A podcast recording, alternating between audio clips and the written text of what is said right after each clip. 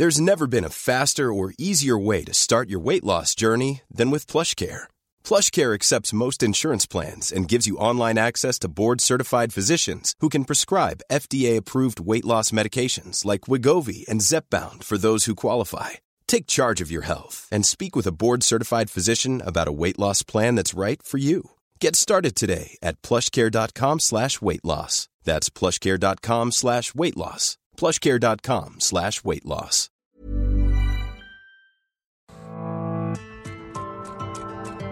Heraldo Media Group presenta Me lo dijo Adela con Adela Micha.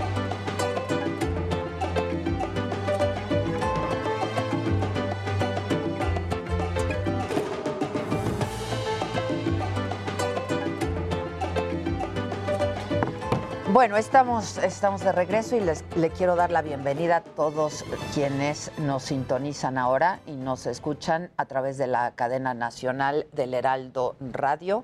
Estamos prácticamente en toda la República Mexicana, así es que bienvenidos este lunes 7, 7 de junio. Y vamos a tener un enlace vía Zoom con el doctor Miguel Ángel Navarro. Él es el virtual ganador de la gubernatura de Nayarit por la coalición Juntos Haremos Historia de Morena, PT, Partido Verde y Nueva Alianza. Hola. ¿Ya lo, lo veo? Hola, buenos días, Adela. Qué gusto en saludarte. Igualmente, doctor, ¿cómo te va?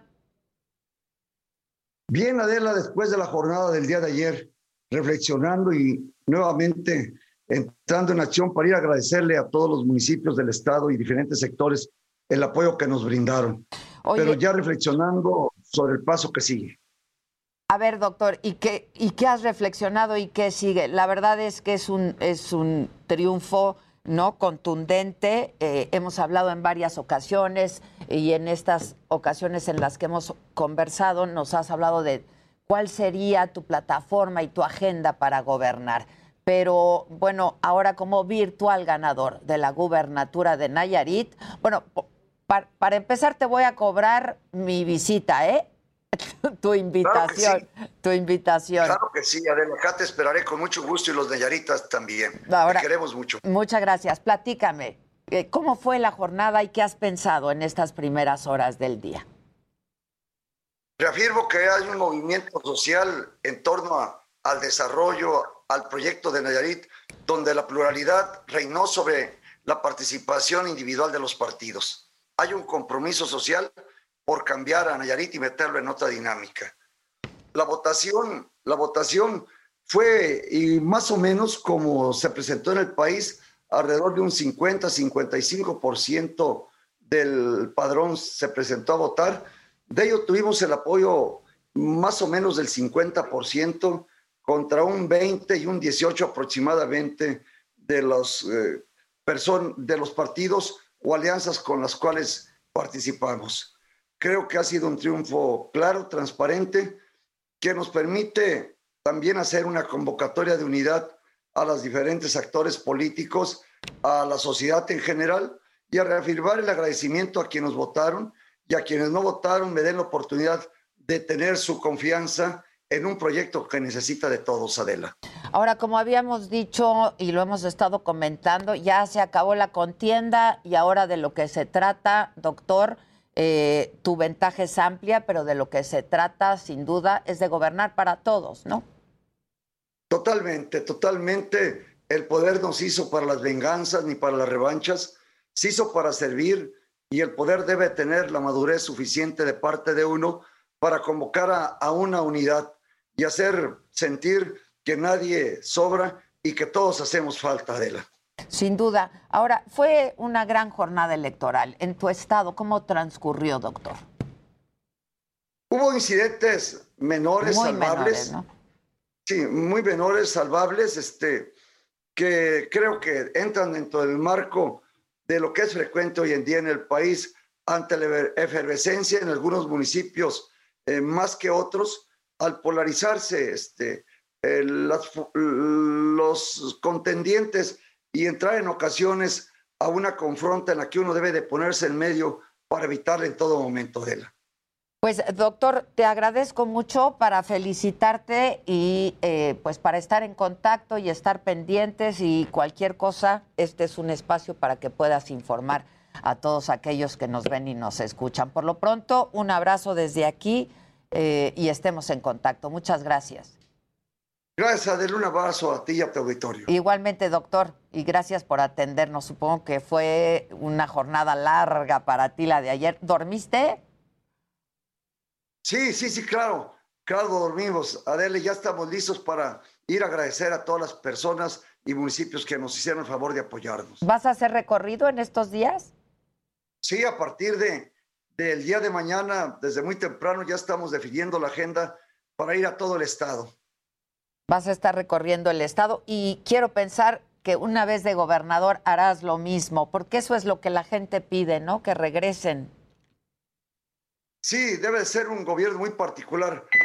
Una planeación, una planeación en las oficinas y discusión con los colaboradores, pero una operación de manera muy permanente de parte del gobernador, del gobierno y una gestión ante otros escenarios eh, fuera del Estado, eh, federales para la inversión, para la eh, vinculación de los órdenes de gobierno, de los poderes, pero también con el sector privado, que para mí es muy importante que tengan la confianza en Nayarit para que inviertan. Un abrazo, doctor. Muchas gracias y te veo pronto, pero por allá. ¿Cómo no? Ya está. ¿Cómo no? Por acá te veo. Muchas gracias. y nos dará mucho gusto saludarte. Igualmente, doctor. Muchas gracias y felicidades, ¿eh? Muchas gracias. Un abrazo a ti. Gracias. ¿A quién tenemos ahora? Ah, tengo ahora, eh, yo les decía, Baja California Sur, este, sí fue pues una sorpresa, pero bueno, ya nos dirá el eh, candidato y pues virtual ganador, Víctor Manuel Castro, eh, de Baja California Sur, a la gubernatura de Baja California Sur. Víctor, ¿cómo estás? Buen día. Muy buenos días, muchas gracias, pero no fue ninguna sorpresa, ¿eh? porque trabajamos muy duro y todo el trabajo que se hizo, un día platiqué con usted y le dije que íbamos con mucha firmeza a ganar, tenía usted otros datos. Yo tenía otros datos. Bueno, es que algunas encuestas pues estaban muy parejas, otras sí lo colocaban arriba, pero pues algunas no, ¿eh? eh ah, ah, bueno, claro que no, pero no fue sorpresa porque siempre estuvimos. Bueno, lo importante es que estoy platicando con alguien que admiro mucho. Te lo dije el otro día. Y acá en Baja California Sur te queremos mucho. lo agradezco mucho, eh, Víctor. Yo también te comentaba en aquella ocasión que pasé Año Nuevo. Sí, el año pasado estuve en La Paz y quedé completamente enamorada. Yo tenía mucho tiempo de no ir a La Paz este, y quedé enamorada. Eh, y bueno, pues platícanos un poco cómo estuvo la jornada ayer, cómo transcurrió. Este, hubo momentos en donde no necesariamente ibas arriba, ¿no? Eh, no. En el conteo, pues. Este, fíjate que esos datos fueron muy precisos, de verdad. Este, eh, lo, no, no, no fue una jornada electoral eh, y los números así lo indican, sencilla para ninguna de las dos fuerzas políticas que teníamos un poquito más de, respaldo social.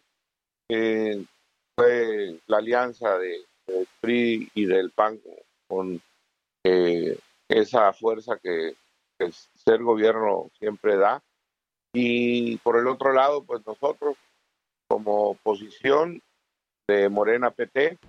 Siempre hubo, siempre hubo eh, una jornada con alto nivel de civilidad. Baja California Sur tiene esa eh, historia eh, de civilidad política y creo que hay que fortalecerla porque eso ayuda a la democracia y creo que todos, quiero hacer un reconocimiento a todas las organizaciones políticas, a todos los candidatos que pusieron su granito de arena para que pudiéramos tener una jornada con alto nivel de civilidad. Y a la ciudadanía, ¿no?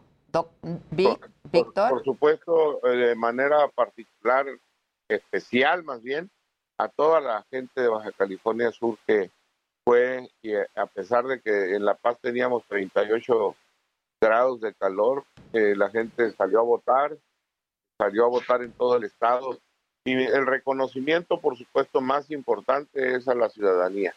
Gracias a toda la gente de California que nos dio la confianza y que nos recibió en sus hogares. Fue siempre una eh, lección de civilidad la que recibimos de, de, la población, de punta a punta de la media península, porque la gente fue muy respetuosa y siempre hubo esa fraternidad, esa solidaridad. creo que para todos los partidos, no, no, no tengo yo datos de, de cosas inadecuadas. Una sociedad que estoy muy agradecido. Yo soy paseño, soy subcaliforniano por las cuatro esquinas y, y, estoy contento porque vamos a, a, impulsar el desarrollo, a seguir impulsando el desarrollo ahora turístico, no solo en fortalecer los cabos y La Paz, Loreto, sino también como Hondú y, Mulegé. Vamos a trabajar codo a codo con los desarrolladores, con todos los sectores sociales, para que podamos reactivar eh, la economía, sobre todo en el norte del estado, que es donde eh, se requiere mayor inversión. Acaban, acaban de actualizar, perdón, te interrumpí, eh, Víctor. No, no, no, adelante, adelante. Estamos hablando con Víctor Manuel Castro, el virtual eh, ganador no eh, a la gubernatura de Baja California Sur. Acaban de actualizar los datos del PREP. Eh, subió, mm, mm, pues, porcentaje la coalición del Partido de Acción Nacional, 40.01%. Tú sigues arriba prácticamente seis puntos, más de seis puntos como, como puntero. ¿Qué tienes pensado para los próximos días, Víctor Manuel?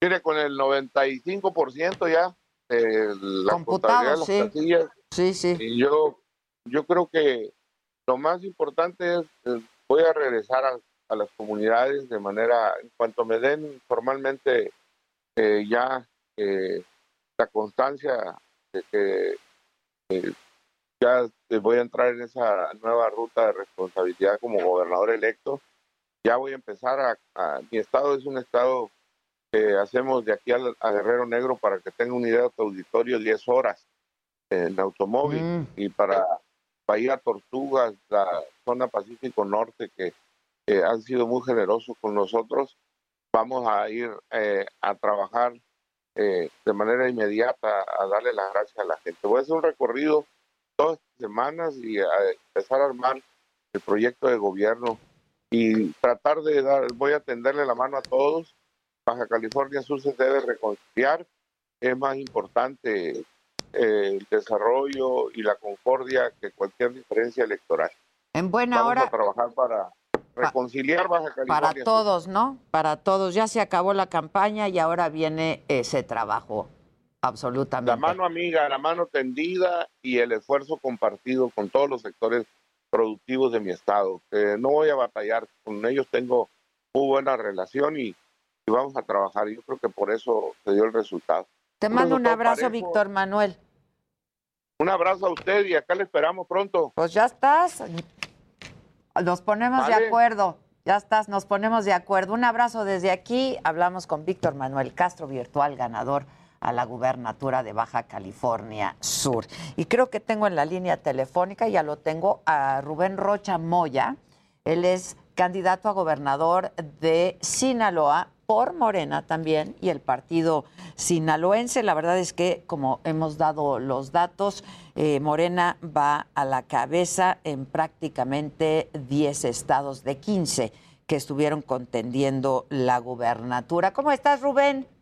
Muy bien, muy bien, Adela. Estoy esperando que digas que también te enamoraste de Sinaloa, así como lo hiciste con Baja California Sur, que saludo con mucho afecto a mi querido Víctor, somos compañeros senadores y aprecio mucho su triunfo. Así es, así es. Pues tienes que... Acuérdate que... tenemos una cita en Badiraguato, ¿te acuerdas?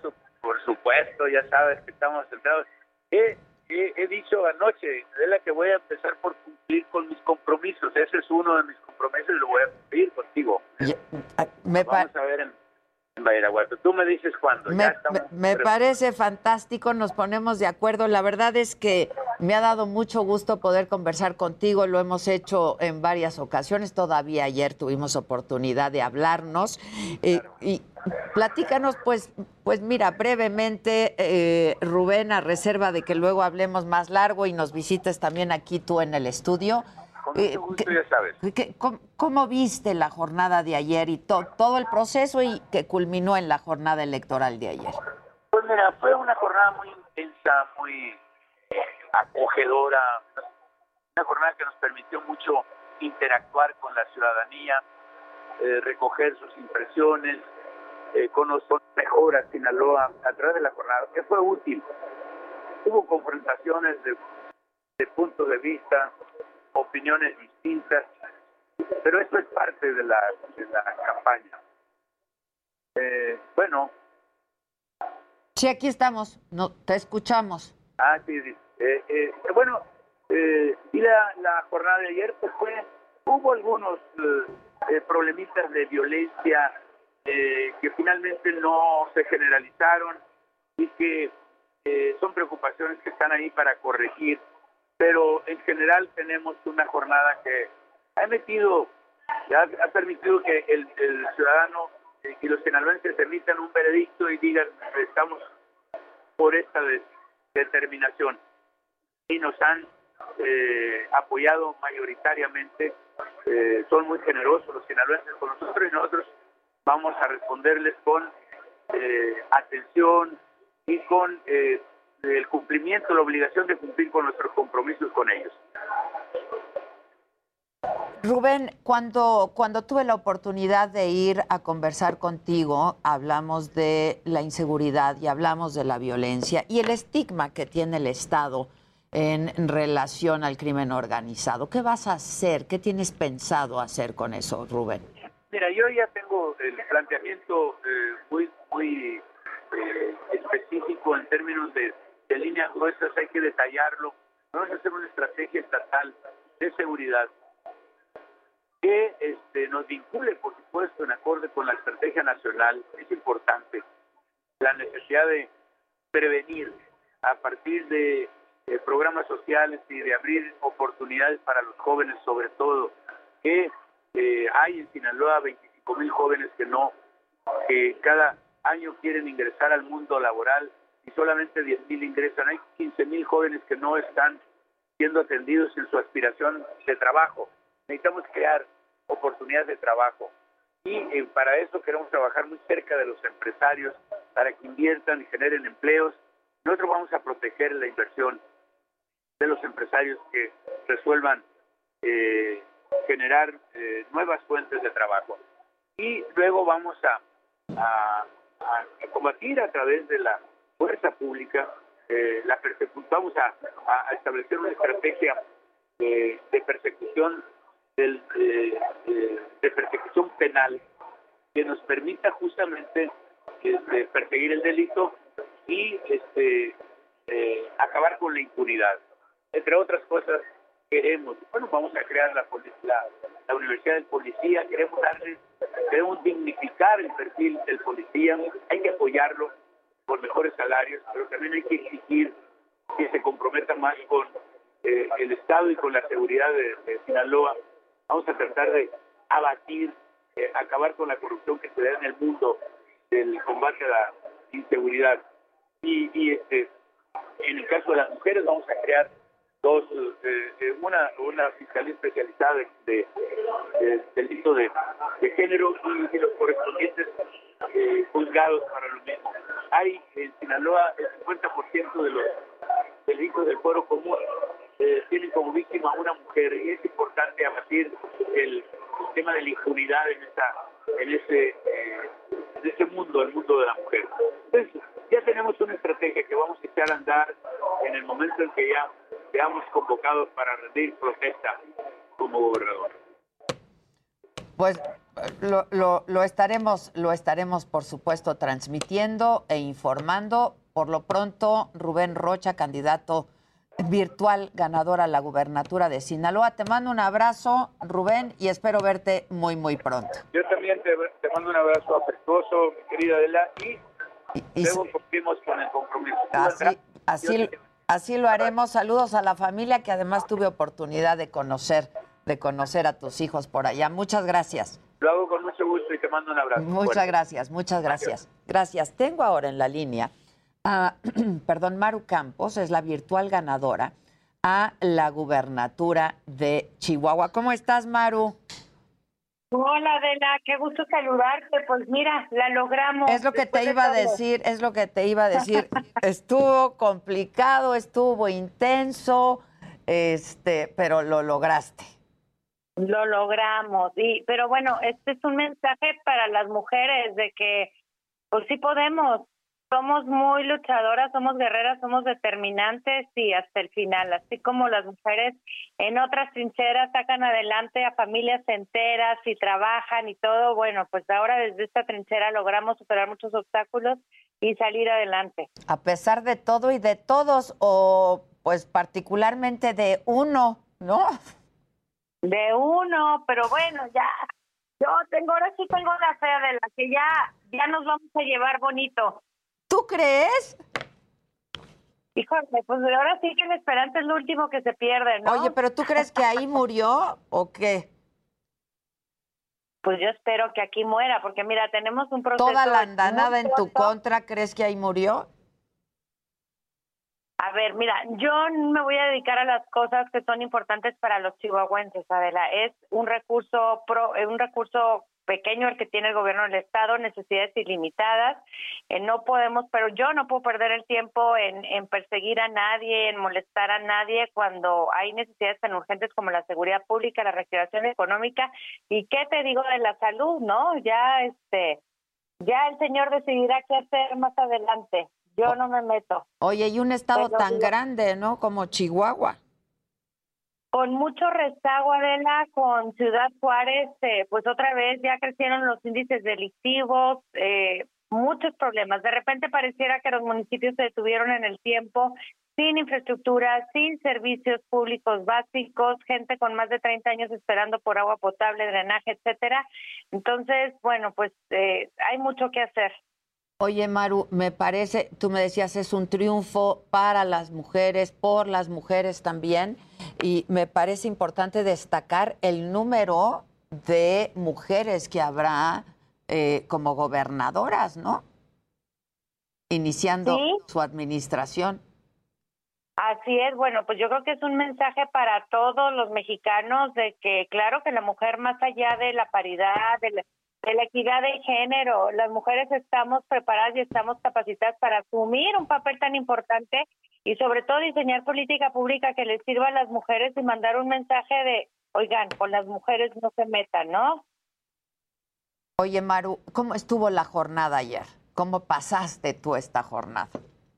Intensa, muy contenta. La verdad es que recibí este, las uh, nuestras nuestras salidas de nuestras encuestas de salida a eso de las 3 de la tarde, hora local aquí en Chihuahua, 4 de la Ciudad de México, y eh, pues muy contenta y, muy agradecida con los chihuahuenses. Déjame decirte que no se había visto una participación tan alta en el estado de Chihuahua desde hace, pues yo creo que décadas. Aquí la gente esperó de dos a tres horas en el sol, con sombrillas, en fila, para poder ir a votar. Todavía a las seis de la tarde que se cerraron las casillas, había gente en la fila para alcanzar a votar.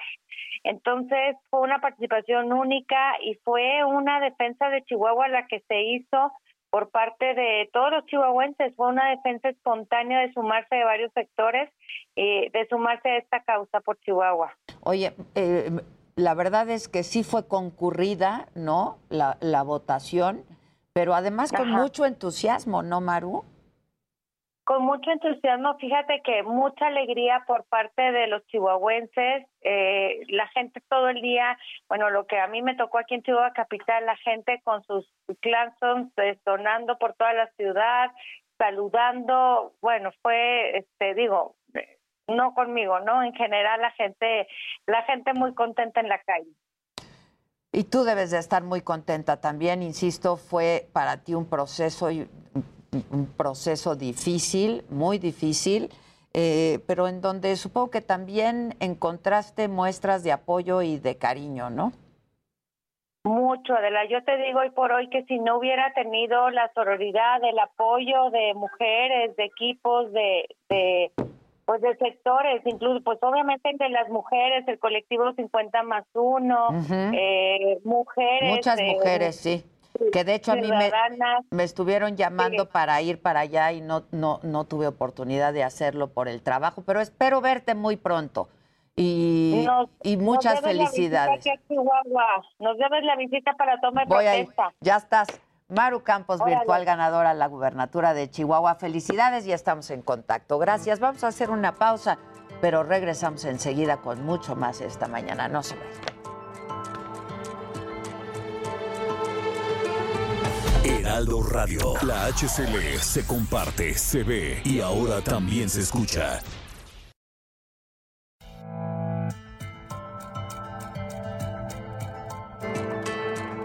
Continuamos en Me lo dijo Adela.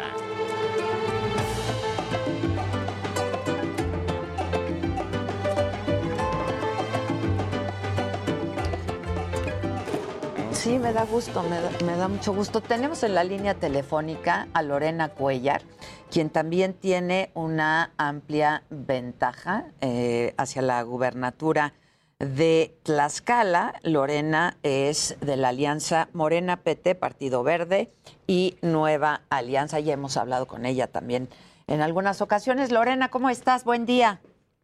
Hola Adela, buenos días. Qué gusto saludarte y bueno, pues aquí muy contenta, muy emocionada de que podamos en poco tiempo servirle a Tlaxcala. ¿Cómo, ¿Cómo te fue, Lorena? Como un primer apunte, ¿no? De la jornada electoral ayer. Así es, pues tú sabes que fueron campañas, eh, contiendas muy complejas. Tuvimos muchos conatos de violencia que no se habían dado en Tlaxcala jamás. gente que vino de otros lugares, que pues casi, casi vienen a incendiar a nuestro estado muy fuerte, muy muy duro lo que vivimos ayer, muy preocupada ayer, pues para mí no era un festejo, era una preocupación tremenda, tremenda, porque estaba yo con mucha comunicación con Guardia Nacional, con el Ejército, para el trabajo de, sobre todo de la contención, del cuidado. Se, se quemaron muchas muchas boletas, muchas urnas, nos, nos quemaron cerca de veintitantas. Eh, este, urnas y, y pues fue muy complicado, muy, muy difícil. Sin embargo, la ciudadanía fue maravillosa, salió a defender con todo esta elección.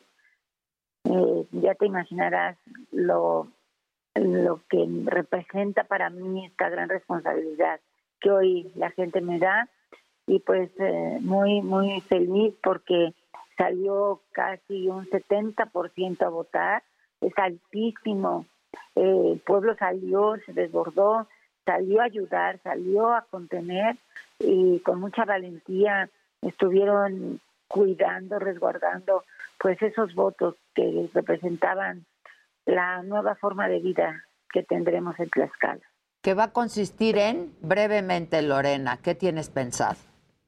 Mira, pues eh, es trabajar con mucha honestidad, que el recurso llegue pues a la gente, a todos, a todos por igual, que haya pues lo que requiere Tlaxcala, desde luego el tema de salud, que no falten los medicamentos, que los tengamos equipados, que lleguemos realmente a, hacer un trabajo de prevención, que haya seguridad, pero verdaderamente eh, una gran seguridad para Tlaxcala y que pues detonemos el desarrollo económico. Eso queremos para Tlaxcala y le, le tiene que ir bien porque juntos haremos historia, una nueva historia en Tlaxcala. Yo te felicito mucho y celebro que haya otra mujer encabezando un, gobierno. Te agradezco mucho y estaremos en contacto si me lo permites. Muchas gracias. Lorena, virtual ganadora a la gubernatura de Tlaxcala. Y tenemos ahora también en la línea o por Zoom o cómo lo tenemos. Tenemos a Alfonso Durazo también vía telefónica, eh, virtual ganador también a la gubernatura, en este caso de Sonora. Alfonso, ¿cómo? No lo tenemos. Bueno, Lo tendremos un poco más adelante, pero a quienes sí tengo aquí, me da mucho gusto saludarlos. Voy con las mujeres primero. Por si me lo favor, por favor. Eh, Pamela San Martín, eh, con ella hemos hablado en días anteriores. Pamela es ex consejera electoral del INE y Marco Antonio Baños también es ex consejero. No le voy a decir a nadie lo que pasó aquí, pero sí lo vieron, sí lo vieron, porque ¿qué crees? Que transmitimos incluso en cortes comerciales, en- Ah, en, redes sociales. Entonces, este, hay testigos del bullying al que me somete la ex consejera Pamela San Martín. Pero dices que es de siempre. Sí, toda la vida ha sido así. Del cariño con el que trato a Alex consejero Baños. Ah, Sí, Marco Antonio Baños, ex consejero también. Bienvenidos los dos. ¿eh? Muchas gracias por acompañarnos. Gracias. ¿Cómo vieron? ¿Cómo estuvo? ¿Cómo vieron? A ver, yo creo que la jornada electoral, no sé, creo que Marco estará de acuerdo conmigo, eh, pues llama la atención y se caracteriza por la amplia participación ciudadana, tanto por los ciudadanos y ciudadanas que creo que siempre los dejamos de lado, pero son los millones de ciudadanos que reciben nuestro voto, que cuentan nuestro voto y que de pronto llegamos todos desesperados nosotros en la mañana porque ya queremos votar y te tardaste media hora en abrir la casilla. Pero ellos van a estar ahí todo el día y gran parte de la noche recibiendo los votos, contándolos. Y creo que no, no reciben el reconocimiento y la atención eh, que ameritan y que son los que hacen posible la jornada electoral. Porque ayer ya no era cosa de autoridades, ayer ya era cosa de la ciudadanía, los funcionarios de casilla, los observadores, los representantes de partidos y por supuesto la ciudadanía que acudió a votar y además con niveles de participación que fueron remontando estos históricos de las elecciones intermedias. estoy sí. segura que Marco nos dirá las cifras exactas porque él es muy bueno para esas cosas. A ver, viene Marco. Pues mira, eh, primero coincido con, con Pamela, creo que la, la participación arriba del 52% que se está registrando hasta el momento eh, es una respuesta de solidaridad, entre otras cosas, de los electores con los funcionarios de mesa directiva de casilla que arriesgaron todo porque había pandemia, porque Sí. estuvieron sujetos a las caretas, al cubrebocas, y que además eh, eh, estuvieron también en algunas zonas de violencia, como yo, creo- yo diría que el caso más eh, destacado es el de Aguilillas, que estuvo, es un área dominada por el crimen organizado y sin embargo ahí se instalaron las casillas. Esa parte a mí me pareció Hubo muy muy importante. pocas que no pudieron instalarse en realidad, ¿no? Y haciendo sí este tema de los números, hemos tenido un, crecimiento en elecciones intermedias importante. 2003 fue el más bajo, 41.8%. Después tuvimos en el proceso del 2009, crecimos a 44%, pasadito el 44%. Eh, se la sabe ahí, todo. este, Pregúntale y se lo saben los Se datos. sabe es buenísimo. luego subimos hasta el 47% en el 15 y ahora vamos al 58%. Yo creo que eso es un, un mensaje Son muy cinco importante. puntos más, ¿no? No, creo que Eso es, es muy realmente importante. importante. Ya en números absolutos, pues es una cantidad bastante respetable de, de más electores que acudieron a las urnas. También creo que eh, haber organizado elecciones en la pandemia es una buena lección que, bueno, eh, hubiéramos preferido que no fuera así, sin embargo, así están las condiciones del país y además la renovación de los cargos en términos constitucionales era necesaria. Y creo yo que eh, el INE eh, hizo bien la parte que le tocaba, los soples también. A mí me parece que en términos institucionales la logística electoral salió de manera adecuada. Sí, lamentablemente algunos, algunas cosas de- Incidentes, de, sí. de- de violencia, pero no generalizada, que la, la regla en algunas zonas había sido así durante la etapa previa, pero también funcionaron las, las nuevas reglas y las nuevas modalidades en elecciones. Está la, la reelección para los diputados federales en el ámbito local, lo vivimos, Pamela ya había estado desde el 17 con Nayarit. este, también el tema de las nuevas cuotas para la comunidad LGTB, para los jóvenes, para los discapacitados, Sí. este, para los grupos de indígenas, obviamente una participación más alta del 50% de mujeres, que se va a reflejar además en la composición de los cargos. Yo creo que hay muchas cosas interesantes del proceso. Y bueno, pues ya en materia de resultados, una Cámara de Diputados, al parecer, con una integración distinta, quizá con mejores equilibrios para efectos del funcionamiento de la Cámara. Sí queda configurada, sí, eh, sí, sí ven en realidad Parece hasta ahorita la- la contrapeso ya Pues en la creo- Cámara. Yo creo que Sumada a mí a las me parece que es un poquito adelantado empezar a pensar cómo se va a conformar, sí, sí, porque si es. vemos cómo se integró la Cámara cuando se aprobaron los, digamos, los resultados de los distritos, luego cuando se dio la asignación de representación proporcional, el partido de gobierno y sus aliados no tenían eh, la mayoría calificada. No, no, Tenían no, no. 310 curules, digamos, entre todos sumados. ¿Qué es lo que pasa? cuando entran al Congreso de pronto se empiezan a sumar y sumar y Sí, sumar y eso hay que sumar verlo al final. porque tenemos, digamos, legisladores que no es que tengan una posición muy clara y muy, eh, digamos, consistente. Como los del Partido Verde, por ejemplo, ¿no? Este. Como el Partido Verde que ha cambiado de alianza cada Sí, elección. sí. Y- y- Cada elección. Digo, tiene, buenos tino, tiene buen tino para. Muy buen el- tino, oye, poder. muy buen tino. Pero también, y ojo, y yo ahí sí quiero destacar porque me parece que esto es algo que no podemos perder de vista. En el 2015 hubo un gran escándalo precisamente por los incumplimientos sistemáticos del Partido Verde a las reglas para lograr una. Y ahora una otra mayoría. vez, ¿eh? Y ahora otra vez, en plena veda, igual que en el 2015, otra vez generando condiciones para distorsionar la voluntad. Y creo que eso, digamos, no es lo que podemos aceptar en el país. Porque Los además, hechos- ¿cuál es la sanción? ¿Una multa administrativa o cuál es la sanción? Es que lamentablemente esa parte nunca se ha perfeccionado, la Ya. Pero sí es, eh, puede, puede ser una multa en términos pecuniarios, pero es, es una conducta sistemática. Yo creo que más a Pamela en los ámbitos que le tocó atender como consejera, pero se impulsaron sanciones importantes, por ejemplo, por el tema de los informes concatenados que hicieron para los diputados de representación proporcional en el 2018 y antes pues habían tenido la campaña de hasta con el Piojo Herrera que Sí, era sí. Director técnico de la América y Pero ahí también, digamos, ha habido una actitud laxa por parte de la autoridad con los partidos Sí. y esto, ¿qué es lo que hace? Que cada vez más vamos viendo que en lugar de ajustar su conducta a la Constitución, pareciera que lo que se busca es irla, ir ampliando, estirando cada vez un poco más la liga. Y creo que eso no ayuda, y no ayuda, me- ayuda menos en un ambiente tan polarizado como el que traíamos antes de- de las elecciones, digamos, en el que no solamente habían ideas que se confrontaban, era la negación y la ausencia de, protesta, de, de propuestas. Lo- si Sí, algo sí, nos sí, faltó en estas elecciones es que alguien nos dijera qué pensaba hacer. Claro, teníamos clarísimo quiénes estaban a favor del presidente y quiénes estaban en contra del presidente. Pero, digamos, y el presidente es el único que no estaba en la boleta. Es el único que no íbamos a elegir. exacto. Pero lo teníamos clarísimo. Pero, ¿qué es lo que se estaba proponiendo para apoyar al presidente o para op- oponerse al presidente y atender los problemas del país? Eso es lo que estuvimos huérfanos de, de propuestas a lo largo de toda la campaña electoral.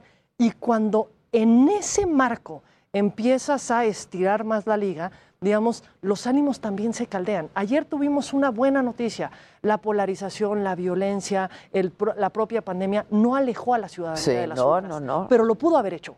De pronto pareciera que los actores empiezan a jugar con fuego, a ver a- hasta qué A momento ver se hasta dónde. A ver. Pues digamos que, eh, vamos, eh, yo tengo coincidencia en este tema con Pamela, pero hay que decir con, con toda claridad que ni en el tema de, los, de, lo, de este tipo de campañas que tuvo, por ejemplo, el Verde, que además es sistemática en varios procesos comiciales, ni tampoco el tema de la intervención de los servidores públicos. También en el pasado ha habido modalidades diferenciadas. Por ejemplo, en las elecciones del, del 2017 fue eh, muy discutida la intervención de algunos funcionarios del ámbito federal que iban y entregaban beneficios de programas sociales en las campañas del Estado de México. Pero ahora la intervención del presidente fue eh, radicalmente distinta. Fue una, una presencia eh, que estuvo en varios momentos claves del proceso electoral y además con señalamientos selectivos. Por ejemplo, el tema de las tarjetas rosas que con independencia de si estamos o no de acuerdo con el tema, pues el tribunal León. Ya los había validado para el 17 y luego para la campaña de Ricardo Anaya en el 18. Pero eh, ahora el presidente hace señalamientos con las tarjetas rosas, pero no habla de la tarjeta Nuevo León de Clara, eh, Clara Luz, Clara eh, Luz. Flores, que también tenían lo mismo, o lo del Pollo Gallardo en San Luis, que pues en el fondo más que ser candidato del Verde era de Morena. Yo creo que el, el presidente jugó un papel mucho más protagónico que lo que habían tenido los presidentes anteriores y ese es un tema que tampoco está resuelto y que me parece tiene que ser revisado. Y yo digo, eh, hay dos eh, eh, opciones. Primero hay que discutir si mantienes ese tipo de regulaciones o las, o las quitas y dejas que todo el mundo todos haga hagan lo que para quieran, este, ¿no? esa, esa cuestión. Pareciera que la, la idea es seguir manteniendo eh, a salvo el principio de equidad, quitando a los servidores públicos. Pero entonces, si eso es así, entonces las autoridades electorales deberían de tener mecanismos para poder quitar del aire este tipo Y de en el acto. este, de No, inmediato, porque, ¿no? claro. Y creo que también lo que se tiene que ver es también desde las autoridades electorales, nuevamente, se deja crecer, se deja crecer, se deja crecer. ¿Qué pasó en el Estado de México en el 2017? Con literal todo el gabinete de gobierno federal entregando los programas sociales en eventos. bueno. Intervenciones muy distintas, pero no por ser muy distintas eran menores. Claro. Digamos, claras intervenciones. ¿Y qué pasó? Nada. Porque en este país pasa todo y no pasa nada en todos los ámbitos. Claro, cuando llegas a esta nueva modalidad, que qué es la característica que tiene esta modalidad de intervención del presidente, que es muy evidente, es muy abierta porque la tenemos todos los días en las conferencias. Pero además la reconoce. Pero, es, es- pero no por el hecho de ser más evidente es más grave o menos grave que lo que habíamos tenido antes y que en muchas ocasiones se había permitido. Marco no me dejará mentir. Yo tal vez siempre sí fui la- en el Consejo la que era más dura y tajante con que no le diéramos un margen mínimo de permisión a los servidores públicos sobre prohibiciones, precisamente Pues es que es por como todo en la vida, les das y agarran Pero más. hay y una- les das hay y- una- ha habido también una tengo, ambigüedad digamos, del una, tribunal. una ligera diferencia con Pamela, porque digamos que estando de acuerdo en el fondo, a mí me parece mucho más grave la intervención que tuvo López Obrador ahora que la que habían tenido los presidentes anteriores, ni Calderón, a pesar de que Calderón, por ejemplo, tomó como, eh, digamos, eh, centro de su trabajo eh, político el estar difundiendo los logros en materia de ataque al crimen organizado, Gracias. que lo hizo además en la veda del 2010, cuando a través de la revista Vértigo, por ejemplo, difundían este, una serie de cosas que el presidente llamaba logros y además una invitación directa en un discurso de- del presidente Calderón para que todos los presidentes municipales, te acordarás de eso, este, tomaran la estrategia del gobierno federal en, el- en el ataque al crimen organizado. Pero ahora lo que yo veo como diferente fue, eh, primero, los momentos clave que el presidente de la República utilizó durante las campañas electorales para hablar de ciertos temas. Tarjetas rosas, lo de Guanajuato, este, eh, lo de cabeza de vaca, que fue también en algún momento, y todo este discurso de descalificación permanente contra la autoridad y contra los adversarios que integraron la coalición del PAN, PRI, PRD. Esa parte también creo que sí tiene una diferencia este, realmente importante y hace Yo no, distinta la yo no participación del discuto, presidente. Marco, que hubo una enorme participación y al margen de la Constitución. En ese punto no hay discusión. Pero la parte que tampoco podemos negar es que no es novedad el que haya una intervención de servidores públicos. Esta fue muy evidente, muy abierta, convocando a qué? A una de las fortalezas del presidente de la República, que es el jale que él tiene. Claro, persona. claro, sí. Digamos, él apelando a la propia fortaleza suya. Perdón, si Peña hubiera hecho lo mismo en la- el Estado de México, hubiera servido tres cosas. Entonces, como no servía claro. hacer eso, ¿qué es lo que sí servía? Reparto de bienes, reparto de servicios. Digamos, cada uno ha aprovechado los mecanismos y las fortalezas que tiene para buscar incidir de formas distintas. Me parece que era correcto lo que ocurrió con Peña, no, en lo más mínimo. Las televisiones de mover a México, ¿era correcto? Me parece que para nada era correcto. Esto Lo de ahora tampoco. En esta elección fue correcto en lo más mínimo. Hay una prohibición constitucional. Algún día la Constitución deje- debe dejar de ser una carta de sugerencias. Pareciera que cada día más nos sugiere la Constitución que ojalá y Dios mediante, en la medida de lo posible, Sí, no, no. se pueda hacer lo que la Constitución establece. digamos Eso que es estamos de acuerdo en el fondo. El tema es cómo le haces para que la autoridad electoral sea eficaz en la forma de atender estos temas, porque voy a poner, por ejemplo, el caso concreto a través de Calderón, cuando en la veda del 2010 sale con este discurso, dictamos medida cautelar ordenando que se quite la publicidad de las televisoras, y entonces la televisora te dice que no, ¿verdad? No, ¿Te dicen no? te dice que no, que no va a cumplir con la cautelar. Entonces eh, se llegó a tener que hablar con RTC para que bajaran esa señal. No, no se concretó de esa vía. Al final la televisora se dio y se bajó. Pero eh, ahora me parece a mí que tú no tienes eh, como autoridad que seguir por esas vías, porque entonces pierdes eficacia en el tema. Y luego, pues otro tema que tampoco ha ayudado mucho ha sido ciertos criterios del tribunal, que han sido, en mi opinión, tardíos, porque el tema de las mañaneras, pues desde un principio debió haberse arreglado. Además, hay una contradicción no solamente del tribunal, sino también unas de... mañaneras. No, pero es, sé es que la mañanera fue un espacio de, campaña del presidente A ver, permanente. Pero Marco, ¿cuánto tiempo tardaron en resolver el tema de las mañaneras? Sí, Es correcto. Esto fue discusión desde el 2019, las elecciones de 2019. Fue el primer momento donde se dictaron medidas cautelares para que se bajara Y ahí la medio las acató el presidente. Ahí se también, acataron eh, hay que decir. 2020 en las elecciones Y él de mismo Coahuila dijo que estaba de acuerdo. Sí, pero lo que, Pero lo ahora que dijo estaba que en no. juego Coahuila ayer, Hidalgo tampoco hubo en este problema, proceso era Pero muchísimo. pasando Coahuila Hidalgo empezó la discusión sobre si se podían bajar después. Y fueron varios acuerdos del INE, varias medidas que se trataron de adoptar. Y el sí. tribunal, ¿qué es lo que pasa? Ha jugado el juego entre de la tardanza y el pimponeo. A Ah. ver, te lo regreso para que tú valores si cosa. la pared está suficientemente pintada. No, bueno, ya que me dijiste esto, ahora dime, bueno, el Sí, problema es que en el marco de todo esto Yo estoy de acuerdo. ocurren procesos electorales No, pues, es que, que así tienen lo hizo. finitos. Y además en el, hay una cosa que se volvió de replay porque la decisión que tomó el tribunal en la sala superior sobre, los, sobre el informe de los eh, 100 primeros días del tercer año de gobierno, O sea, que ha vuelto el presidente, de verdad es una invención muy extraña del presidente de la República, pero bueno, la sala dice eso es contrario al 41 constitucional y al 134. Entonces dice literalmente la sala que eso es inconstitucional, pero le ordena a su subordinada, que es la regional, que determine los efectos jurídicos y en su caso determine las sanciones. Ah, pues la sala dijo, la sala regional dijo después que no, este, era, eh, que no había un marco jurídico completo para poder establecer las sanciones correspondientes. No, es, es un juego de nunca acabar, Sí, la verdad de las cosas. Entonces, a mí me da la impresión Eso de se que, tiene que de corregir sí, ya, ese ¿no? es un tema Se tiene que revisar y se tiene que- no ayuda absolutamente para establecer controles al, al principio de... Ahora, hablabas de Nuevo León. ¿Cómo ven esa elección? Mucho se ha hablado que va a acabar anulándose. Pues según los resultados del conteo rápido que se dieron el día de ayer, es que no está en el margen de, eh, No, de- digamos, de que, se de mo- que pudiera llegar a anulación por las causales, digamos que la Constitución establece directas de Ya. anulación, es decir, por rebase de topes de gastos de campaña, compra o adquisición tiempo de radio y televisión o in- ingresar recursos públicos, porque eso te requiere la causal constitucional que eh, haya una diferencia de menos 5 puntos Menos cinco porcentuales entre el primero y el segundo. Que No, no es el- pareciera no es el que no caso, es, no es el viendo los... las- Tienes otras que, digo, yo ahí estoy totalmente de acuerdo con Pamela, me parece que esa elección está más o menos resuelta. Si no hay alguna anomalía que se pueda demostrar que genere violación a los principios rectores de la función electoral, pues me parece a mí que no tiene mayores complicaciones. Quién sabe Campeche, por ejemplo, ¿no? está muy cerrada. También muy la de Michoacán, cerrada, que tiene Michoacán. menos de dos puntos de diferencia entre Bedoya, Ramírez Bedoya y, y este Carlos, eh, me parece que es Hernández, de- Hernández. De, de la coalición. Esos, esa- esas elecciones están muy, muy cerradas este, eh, y obviamente se van a judicializar. Y vamos a volver a ver otros, otros detalles que hemos visto. Por ejemplo, me acuerdo ahorita de la sentencia del tribunal que resolvió la elección del presidente municipal de Ciudad Juárez en el proceso pasado. La sala superior terminó eh, eh, este, resolviendo el juicio de revisión constitucional a las 9 de la noche, cuando a las 12 el presidente municipal tenía que tomar este, protesta. Ahora vas a tener sentencias que eh, otra vez retrasen demasiado, van y vienen. Es, es un, eh, ahí yo también he escrito sobre el tema del ping-pong electoral y me parece a mí que el tribunal es experto en Y eso. sentencias que no dan certeza. Yo sé que tú y yo tuvimos posiciones distintas en el caso Coahuila, por ejemplo, de rebase de topes, claro. pero con independencia de la postura que tuviéramos al interior del INE. Lo que es inaceptable es la sentencia del tribunal. Ah, sí.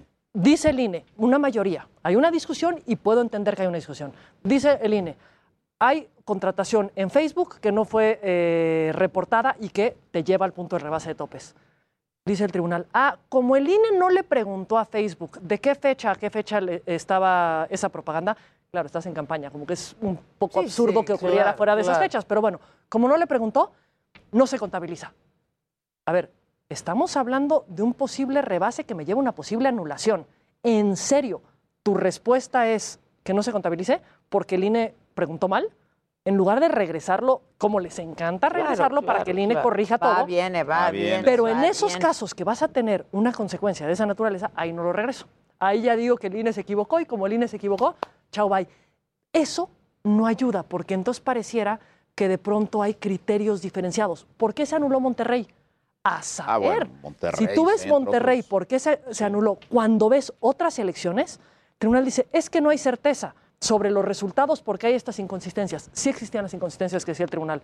Era tan fácil como revisar otros documentos para poder cuadrar las inconsistencias. Ya. No te lleva a anular. Aunque ahí la y inconsistencia también fue del propio tribunal que anuló algunas casillas que no eran Y anulables. exacto. O sea, an- anuló unas que no se impugnaron, para decirlo en español.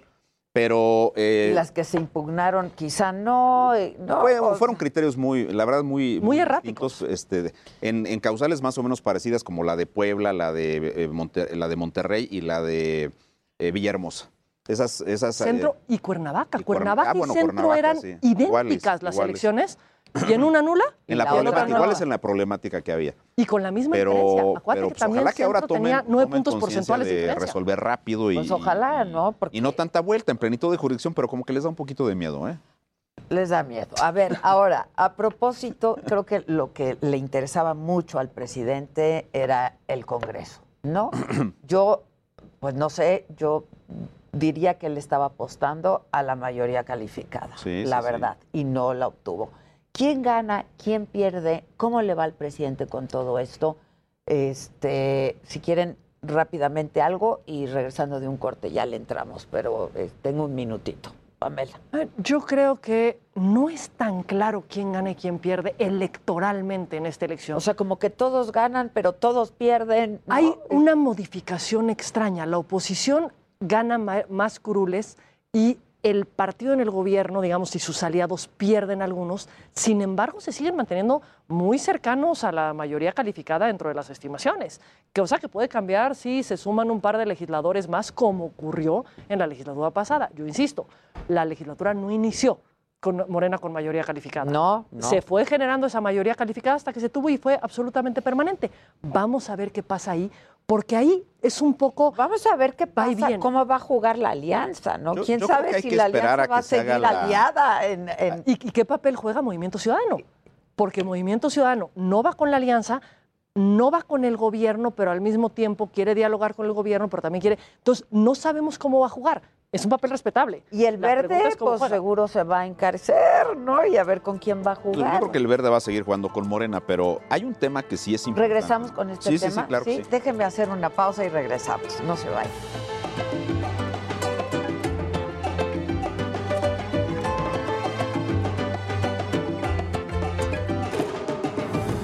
Heraldo Radio. La HCL se comparte, se ve y ahora también se escucha.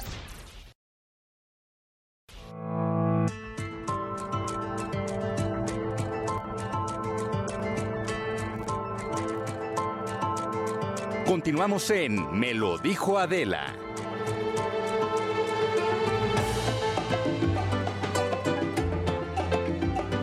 El verde 40 Sí. creció a 40. Porque el, el Bueno, verde sacó el 6%. Perdón, estamos de regreso y seguimos conversando con Pamela San Martín. La verdad es que muy interesante, este, incluso en el corte comercial, ¿no?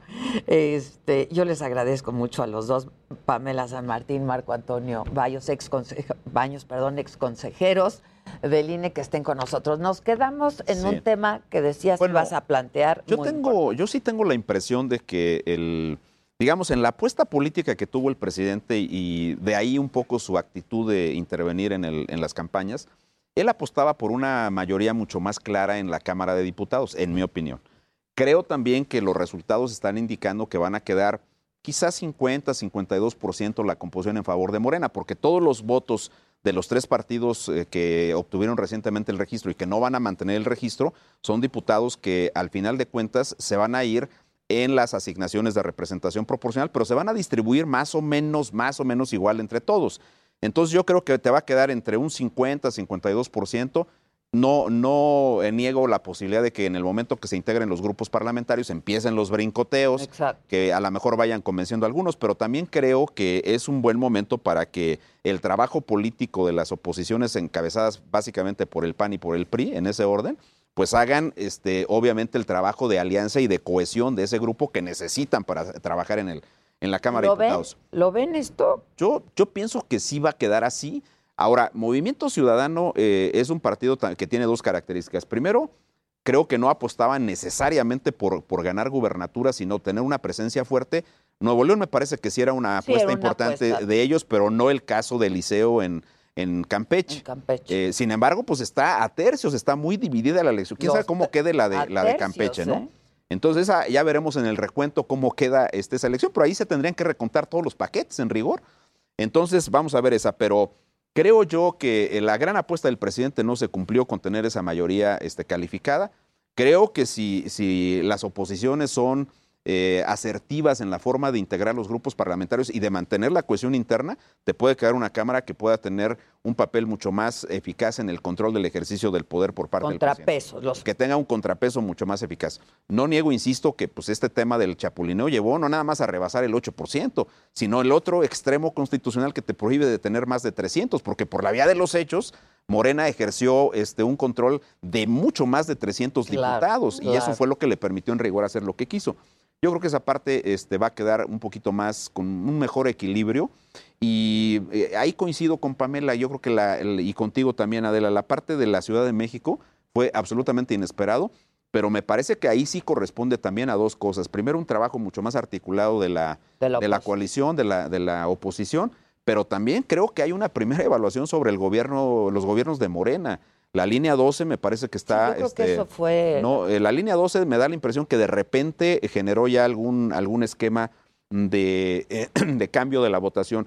Y mira que eh, también se vieron escándalos como el caso de Coajimalpa, este, si no mal recuerdo, por ahí en algún momento Adrián Rubalcaba este, evidenció que estaba amenazado por, Sí, por, sí lo la, hizo, por la claro jefa de hizo. gobierno, este, que no fue ella directamente, sino se dijo que algunas personas habían hablado en nombre de ella, eh, pidiéndole que declinara la posibilidad de ir a la candidatura, que al final refrendó en la reelección, Bueno. pero eh, entiendo que este, lo habían amenazado. Algo recuerdo de alguna entrevista que dio por ahí en algún No, medio. sí, y tenía hasta, tenía audios y cosas. Exactamente. Sí, sí, sí. Y entonces, pues ahora el tema es que la Ciudad de México sí eh, tiene una composición distinta, porque de las 16 eh, eh, alcaldías, me parece que en términos del PREP y de lo que van de los este, conteos, pues este, eh, habría 10 que ya no estarían ya con no, Morena. sí, no, claro. una que es Benito Juárez la mantiene el PAN, siempre ha sido una, una eh, alcaldía antes de delegación. ganó reelección. Exactamente, Ganó que reelección reelección, también, así es. sí. Y hay otras nueve que, que se distribuyen en- en- entre los candidatos de la, de la coalición. Pero vamos, es la coalición la que tiene ahí este peso y en- por consecuencia, pues eh, Morena, pues en rigor se va a quedar con seis. Pero ese es un golpe fuerte, considerando que es el bastión, ¿no? De la izquierda, antes del PRD, ahora de Sin duda Morena. es un golpe fuerte, pero yo creo que las preocupaciones, digamos, en No particular del. Ejecutivo no estaban ahí. Las preocupaciones En la Cámara. estaban en la Cámara. Sí. Y eh, Marco apuesta a una Yo también, oposición- yo coincido, ¿eh? Marco ha puesto una oposición que sea responsable, que sea- y responsable me refiero a responsable de pensar como oposición, no responsable como contrapeso. Sí, sí, sí. Pues, ¿qué- ¿hemos visto esa oposición? Desde Hasta el ahorita no. 2018 En eso no, estás- estamos- hemos hasta visto ahorita no. El PRI más votando mínimo- con Morena. Hemos visto sea, un juego de intereses y de, y de, de- de- de- de regalos entre, entre los distintos partidos que precisamente a lo- ante lo que no llegamos en esta elección es a tener una, op- la oposición como una opción con propuestas, con posturas, con posiciones, con, digamos, al menos poder decir, mira cómo me comporté en la discusión de tal reforma, mira lo que he tratado de lograr, aunque lo perdiera. Tiene razón. Porque lo puedes perder. A ver, no tenían, el- no les daban los números Pero ya para no ganar. serán los mismos pero números, ni siquiera les Sí. dieron la intención de pelear cosas. Esperemos que sí. Creo que lo, lo- lo que mejor nos podría servir a los mexicanos, a las mexicanas, es precisamente que tuviésemos un mínimo de contrapesos responsables en los distintos ámbitos, ¿eh? tanto a nivel local, a nivel federal. Eso creo que sería algo positivo. Pero lo que hemos visto no es eso. Entonces, yo no, todavía no me atrevo a dar un, resultado de qué es, lo, qué es lo que va a significar este ajuste y este acomode, porque además también la oposición, veamos el grueso de las candidaturas y no estoy individualizando. El grueso de las candidaturas son, digamos, personajes públicos que han tenido bastante cola que le pisen. Sí, sí. Y por lo tanto, este gobierno tampoco es que se haya caracterizado por no aprovechar ciertas colas para apretar tuercas. Jalar, este, sí. Y si la Porque oposición también las traía. Y si la oposición lo que está proponiendo es que quien esté al frente de ser esta oposición o no, sea aquellas personas que pueden llegar a tener esta, estos métodos, digamos, más indirectos de convencimiento, creo que eso no, digamos, no abona o no, no fortalece la apuesta por, por otro tipo de oposición. Bueno, pero, pero a ver, vam- veamos. vamos por partes. Son dos momentos, ¿no? Primero viene la integración de los grupos parlamentarios. exacto. Que yo creo que ahí sí este, será claro que no es la misma composición que había hasta, hasta el momento de la elección. Ya con estos resultados eh, tienes en, en principio una previsión de una Cámara con grupos de otras características. Tampoco son necesariamente todos los nombres, no todos ganaron por elección. Esa es una, una cuestión importante. Luego, dos, ha sido grotesco, yo creo que eso hay que eh, señalarlo reiteradamente, que de nueva cuenta el poder este, legislativo se volvió a convertir en una caja de resonancia del poder ejecutivo. Nada más López Obrador salía y decía alguna cosa, por ocurrencia que fuera, y salía un diputado a proponer No, una da- iniciativa daba este, línea. este, O inmediatamente a eh, tratar de concretar el anhelo, la idea del presidente, etcétera, ¿no? Esa parte me pareció eh, que fue de un funcionamiento eh, deleznable de parte de la Cámara de Diputados, particularmente la Cámara de Diputados, también el Senado, ¿eh? aunque Morreal es mucho más abusado como político y ha tenido una conducción distinta del Senado, pero es lo mismo al final de cuentas. Y también coincido con, Pamela, este, sí había como la sensación de que muchos de los integrantes del Poder Legislativo traían algunas o traen alguna situación que les exhibieron y les dijeron, usted tiene que hacer esto porque si no le puede pasar esto otro. Eso parece que así es y, y eh, pruebas hay muchas. Está el caso Odebrecht, está lo que pasó ayer en plena jornada electoral con la detención. Qué casualidad que ayer, ¿por qué no lo agarraron antier o, Sí, o- sí, o hoy sí, o mañana este. A, Roberto Sandoval? Esa, Oye, esa, esa parte... la, este, salida, la salida de Medina Mora. Habemos quienes... se Ah, bueno, lo de la en corte, muchos claro. espacios la llegada de Medina. Mora y puede ser indefendible, pero que de pronto un día te congelan las cuentas y el siguiente día presentas una renuncia, O estas Sí. cosas como la propuesta que en el marco de la modificación de las leyes que regulan al Poder Judicial, pues viene un diputado del Verde y así como que no, como que no queriendo. Apareció un artículo transitorio que nada más le amplió inconstitucionalmente el periodo de mandato a Saldívar, cosa que por que cierto... le fue re este, mal ayer a Saldívar. cuando pero es que Saldívar debió desde el principio salir a negar esa posibilidad. Y el, el- el- el detalle también de ampliar el periodo de los eh, integrantes del Consejo de la Judicatura. Esa parte a mí me parece que ha sido, este, francamente, de un trabajo muy desaseado. Y luego el propio presidente de la República, flaco favor ante la opinión pública, defendiendo esas modificaciones, diciendo que, le, que considera que es mejor que Saldívar encabece la reforma del Poder Judicial. ¿Cómo es posible? Pero Marco, los desaseos también vienen desde antes. A ver, Tribunal Electoral del Poder Judicial de la Federación. El Senado. Modifican un transitorio El después Senado, de que ya aplicaron ese transitorio para ampliarle el periodo a los magistrados que están ahí. Y no solo eso, la Corte lo avala. No, eh, la Corte Digamos, fue la, la la que Corte, avaló. sí. Así Ah, no, a ver, pero primero Debió pasa haber por- rechazado la Primero Corte. pasa por el legislativo Así es. y después pasa por la Corte. A ver, a lo que voy es, también en el país hemos estado el estirando la liga. la consulta, que y lo también es, es muy y cuestionable. lo que nos y ahorita estamos viendo la concreción por una razón, porque tienes un partido político que tiene el nivel de fuerza y de legitimidad que tiene, o digamos de reconocimiento de legitimidad que tiene el presidente de la República. Y eso le permite Y ser que después de mucho ayer lo sigue teniendo. Claro. Pues sí, pero Bukele lo tenía en El Salvador, toda proporción guardada, es un país mucho más chico, pero vimos lo que hizo en las elecciones recientes este, para renovar el Congreso. Fue una campaña donde no solamente se la pasó distribuyendo eh, las despensas, apoyos económicos, sino que literalmente amedrentó a los integrantes del Tribunal Constitucional y a los integrantes del Tribunal Electoral. Entonces, yo no quisiera ver eso eh, en el país, pero si me apuras un poco, no estamos lejos eh, de que ese tipo de cuestiones puedan ocurrir porque además se ve un control férreo hasta de la Corte, hay que decirlo con toda claridad. ¿Y qué decir, pues en este caso del Tribunal Electoral? Pues yo creo que ese es un tema donde los magistrados ahora tendrán una gran oportunidad de, de- de ratificar que en el último tramo, si bien intentaron recomponer el rumbo, pues ahora tienen todo el arbitraje de la etapa postelectoral y esperamos un arbitraje que sea mucho más eh, apegado a la Constitución y a las leyes. Pamela, manera de conclusión, ¿qué dirías de lo que pasó ayer y de lo que veremos en los próximos días? Yo creo que lo que vimos ayer es que eh, la ciudadanía fue la gran ganadora y la ciudadanía fue la gran perdedora. Fue la gran ganadora porque refrendó el que es a través del voto cómo se resuelven las diferencias. Es la gran perdedora porque tuvo muy poco que votar, tuvo muy poco que elegir y much- muy pocas alternativas que se le pusieron en la mesa y mucha violencia como, digamos, una contraparte tanto a lo largo de la campaña como focalizado, y yo coincido que fue focalizado, pero el día de la jornada electoral. Sí, ayer, Y esa es una violencia que hemos normalizado en todos los espacios. Ya no nos aterra tener encajolados, ya no nos aterra tener incinerados, ya no nos aterra uno, dos, tres mil desaparecidos más. Y eso como país no cambió ayer con las elecciones porque no hubo ninguna alternativa que le buscara dar un cauce o una alternativa a esas problemáticas que estamos viviendo. Mira, yo me quedo con eh, una jornada electoral, para mí sí fue exitosa, yo estoy más optimista en ese punto.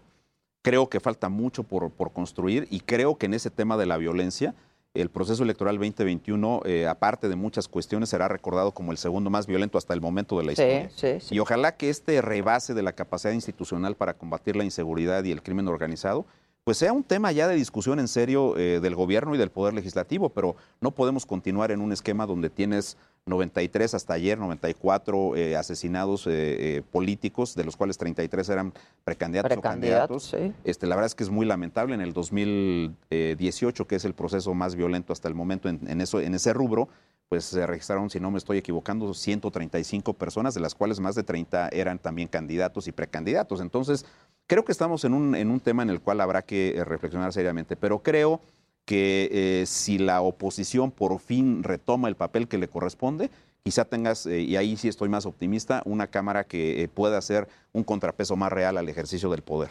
A ver, me preguntabas del PREP en San Luis. va el 54.49 Todo está abajo. computado en San Luis. Y va Gallardo arriba, 37.14, trae 37.14 y Pedrosa trae 32.87.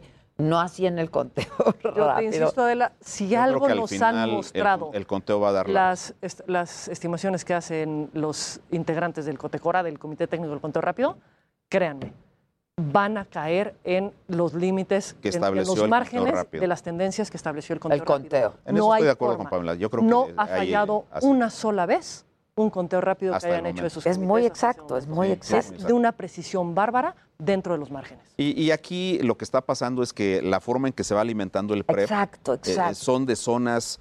eh, Llegan de zonas más alejadas. Ajá, y así. sí. Entonces vamos No- a esperar hasta el final. No es una muestra, no genera tendencia. Exacto. Y Es también te puedo decir una cosa, es probable que el PREP hoy a las 8 de la noche en San Luis cierre con el 70, 75, quizá Con el 80, Gallardo arriba. con Gallardo o con quien sea, pero eh, hasta los cómputos sabremos la realidad de esa elección. Pero yo estoy más de acuerdo con Pamela en el sentido de que el conteo es una predicción mucho más Hasta exacta. hoy que nunca que me han fallado. No te han fallado. Igual que te dije, Marco, los números te lo sabe. El comité no me falla con eso. Oigan, ¿no quieren venir así como más seguido a cotorrear y hablar de todos estos temas? Cuando nos invites, con ¿Sí? mucho gusto. Bueno, Muchas gracias. mi paso y seguramente Pamela también. Muchas gracias. Y te tratamos muy bien. Me ponen otro conquista para...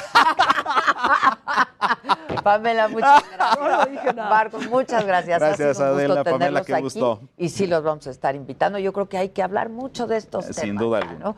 Porque ya empezó la carrera para el Luego le cuentas a tu público ya de una vez la 2024. anécdota, ¿no? Para que Exacto, sepan. exacto. Para el 2024. Ya empezó hoy, ¿no? La carrera para el 2024. Así es, efectivamente. Este, que aquí en la Ciudad de México, yo creo que el presidente debe estar preocupado porque pues dos de sus posibles candidatos, Claudia y Marcelo, aquí, pues, no sé, es un mensaje muy claro. de- ¿no? Sí, es un mensaje muy pasa. claro, ¿no? Eso le conviene a Monreal, quizá. Híjole, no. Aunque quién sabe. Aunque quién sabe. Aunque, Aunque quién sabe. Bueno, pues es un hombre gracias. muy hábil, sin duda, Muchas pero gracias. este, vamos sí, a ver qué pasa. Sí, sí, es un Así es. gran operador. Así eh, es, la así lo es, gracias a los dos. Muchas gracias. Y vamos con los chavos, ¿no? Vamos. Mete la cortinilla, mete la cortinilla para que les dé tiempo aquí a mis invitados. Por favor. Muchas gracias. Gracias. Qué- no, qué- al qué contrario. agradable.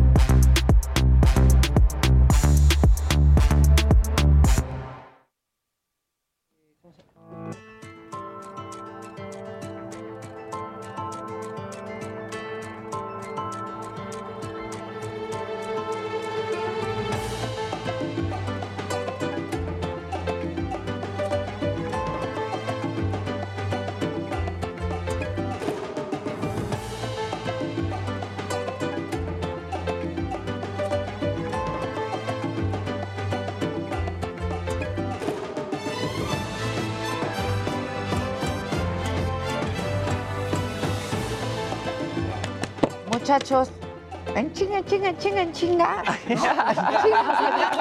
Venga, venga, dele. Qué volada. A ver, viene. Pues nada, eh, lo del Partido Verde estuvo macabrón. Ahí yo lo quería pimponear un poquito con Maca porque salieron todos estos pues, influencers a hablar del Partido Verde, hicieron sus publicaciones en redes sociales, todos etiquetaron a la cuenta del Partido Verde y pues básicamente todos lo hicieron de la misma forma, ¿no? Mi Maca, yo lo quería platicar contigo porque todo todos estos influencers, ah, bueno, pues ahí tenemos a Facundo, esto ya fue después, Ya dando... para que Facundo sea la voz de la razón. Exacto. Ya para que Facundo sea la voz de la razón está fuerte. Él contó justamente una historia que le había pasado a él, que justamente le ofrecieron dos millones de pesos por publicar dos tweets, cosa que pues él se negó. claro. Y entonces él salió a hablar de todos estos influencers que publicaron, entre ellos Bárbara de Regil, El Negro Araiza, Alex Trechi, eh, Raquel Vigorra, Carla Díaz, bla, bla, bla. Y todos usaron como la misma fórmula, ¿no? Todos publicaron esta historia en Instagram. Todos reflexionaron. Sí, sí, Exacto. Este, todos se informaron. Sí, el tema es que fue el mismo. El tema es que fue al mismo tiempo. Sincronía. Exacto. llaman. Exacto. Eh, exacto, el mismo formato. Exacto. El Partido Verde, Claro. Exacto, parece que les mandaron así como ¿Sabes? Tú escoge qué Si propuesta. no es que así fue. plantilla de PowerPoint. Si no es que así estaba. fue. Puedes, puedes usar inciso A, inciso B o inciso todos C. haciendo la misma dinámica de Claro, preguntas y respuestas exacto. para que se viera orgánico y que pensaran que todos éramos tontos Ahora- y nos dimos cuenta. Ahora, creo que el tema también importante con todo esto es que al final, sí, a eso de entre una y tres de la tarde, el INE ya pidió no únicamente a los influenciadores, sino también, obviamente, a, a la plataforma, a Twitter y a Facebook, Que que, bajaran. eh, bajaran esta información, a lo cual, eh, en este caso, Facebook responde que sí lo iban a hacer porque al final es muy importante para las plataformas sí apoyar a toda la autoridad electoral. Así que creo que esto eh, también fue importante en cuanto al el referente que se está marcando, ¿no? Donde Claro. ya las autoridades, no solamente, pues, electorales, sino también las, las plataformas están eh, interesadas en que esto no ocurra, ¿no? ¿Y cómo se hizo grande esto también? Fue- empezó con una cuenta What que se llama What the Fake, Exactamente. ¿no? Como What the Fuck, pero What, What the the Fake. Que había estado muy dormida, ¿no? Sí, y ellos empezaron a enumerar, a poner los nombres, el número de seguidores que tenían. Los montos. E incluso hicieron ahí el machote para que pudieran hacer la denuncia correspondiente. Y fue sobre ese tweet que el INE Exacto. responde. Ahora ves la gran diferencia, ¿no? Porque en el 2015 parecería, y lo platicamos hace ratito, parecería que no había pues respuesta en, en las redes y por eso, por ejemplo, alguien como el Negro Araiza que lo había hecho dice, Piojo Herrera. "Vo- voy otra vez, ¿no? Pero ahora sí está la gente con todo, sí se molestó, ya lo decías tú, perdieron seguidores, o sea, ahora sí fue de, a de veras. Incluso muchos comentarios como de, de gremio, o sea, gente de agencias diciendo es que eso no puede ser, eh, sobre todo por- porque al final, eh, digamos, creo que esto estábamos muy de acuerdo en el momento que estábamos viviendo el día de ayer y gente de agencia está diciendo es que esto no se puede normalizar ni puede ser así. Sí, no, yo, yo por ahí conocía a varias, personas de las que publicaron y bueno, algunas personas borraron su cuenta de Instagram, por ahí Reno Rojas borró su cuenta de Instagram, Carla Díaz perdió le estaban 8 mil seguidores porque les empezaron a tirar con todo, muchos desactivaron también sus comentarios, básicamente como pues ya no se aguantaron la pedrada de regreso. Memelas No, de pues le sacó, pero Lambda García ya con mochilita del verde. No, este, a- a Lambda García. Los memes estuvieron Los memes increíbles. estuvieron increíbles, pero el comunicado del verde estuvo precioso después, ¿o no? ¿Cómo? Le pido, por a favor, nuestros agradezco a seguidores. nuestros Sí, seguidores. claro. Exacto. Como rockstars. compartan su reflexión. No, muy mal. Eso Ahora, sí no les estuvo- deseas un mal, fue pero peor. ¿no les caería mal una verdadera multa o un castiguito de 36 horas a los separos para que anden haciendo sus Pues mira, chistecitos, no? Pues de menos económica, ¿no? Pero Claro. yo lo donaría. O sea, ya subiría un video de fui una idiota, la regué, no me di mis consecuencias, me pagaron esto Pues y tú lo no dono fuiste tal. tan idiota, ¿eh? Yo no fui tan idiota. ¿Quieres platicar o Sí, no? no, Lo que es pasa que- es a, a Maca la buscaron para hacer, para hacer de estas influencers, ¿no? Comenzar de Este, manera orgánica. Exacto, y que, y que después de una acuciosa reflexión E investigación sobre las propuestas del Y verde. entonces me Muy platicó y le dije. Nel, hija, Nel, no. Llegué y le dije, les dije que ni me dijeran cuánto me iban a pagar. Pero que por no vayas supuesto a que caer no. en la Claro. tentación. Pero así lo estaban haciendo. Lo planearon hace dos semanas. A mí, el 26 de mayo. Me acuerdo perfecto porque pues yo estaba un poco, este, digamos, afectada por la celebración del cumpleaños de Adela. Entonces me acuerdo perfecto. El 26 de mayo. ese día. Por eso me acuerdo perfecto. Me llamaron y me dijeron, es que no te lo quiero decir por, wa- por WhatsApp. Me dijeron que por llamada. Y entonces ahí es cuando se hizo el ofrecimiento. Y le dije, uy, mano, se van a atorar horrible. Por supuesto que no, ni me digan cuánto. Y es cuando más resuena lo de, lo de Facundo, ¿no? Cuando dice, oigan, ni necesitan la lana, solamente es avaricia de ustedes. Y pues ahí está, claro, ¿no? Se le pudieron haber acercado a la gente, a los agentes, o lo que fuera. Pero ya cada uno debería de tener su introspección y decir, no, esto está mal.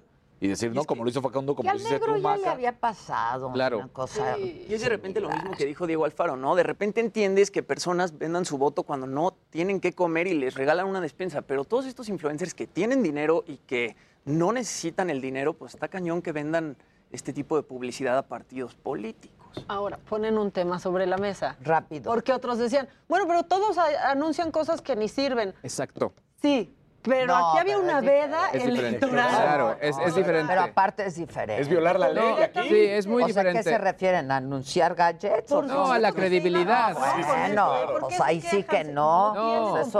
No. Es diferente, sobre todo por el momento y la situación, ¿no? Sí, y hay una ley. Claro. 20,000 seguidores. Claro. Sí, o sea, anunciar el shampoo, lo que quieras, no tiene. La otra es violar la ley. La crema rosita, lo que sea. Pues ahí andan claro. partidos conservando su registro. Sí, no, Ya. no, no. Yo ya me enteré que a varios de estos seguidores ya lo están bajando de otras campañas de marcas. O sea, Pues por- por haber claro, pierden más de lo que ganan. Al final la marca, de hecho, pierde más en este momento recontratándolos a ellos. En este momento, como crisis. Por eso los, los estos, que- ¿cómo se llaman? Influencers, claro. Que yo no sé qué influyen. Sí, bueno, exacto. pues mira, les- O le fue sabe. bien al verde.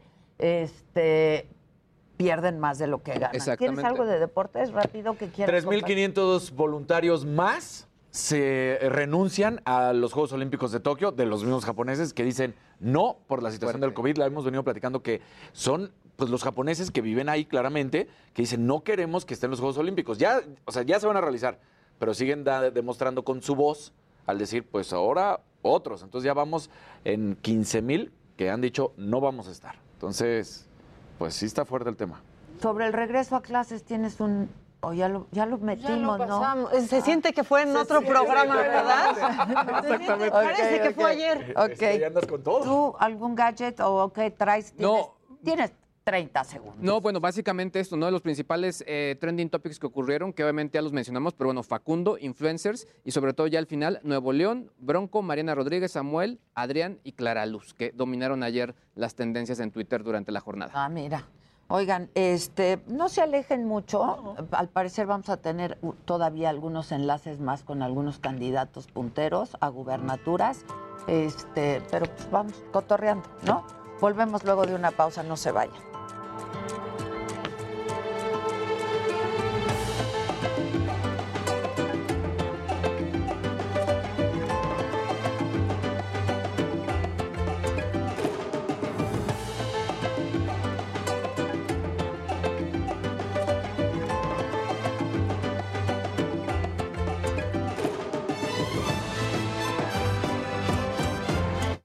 Que sí suena y ahora también se escucha.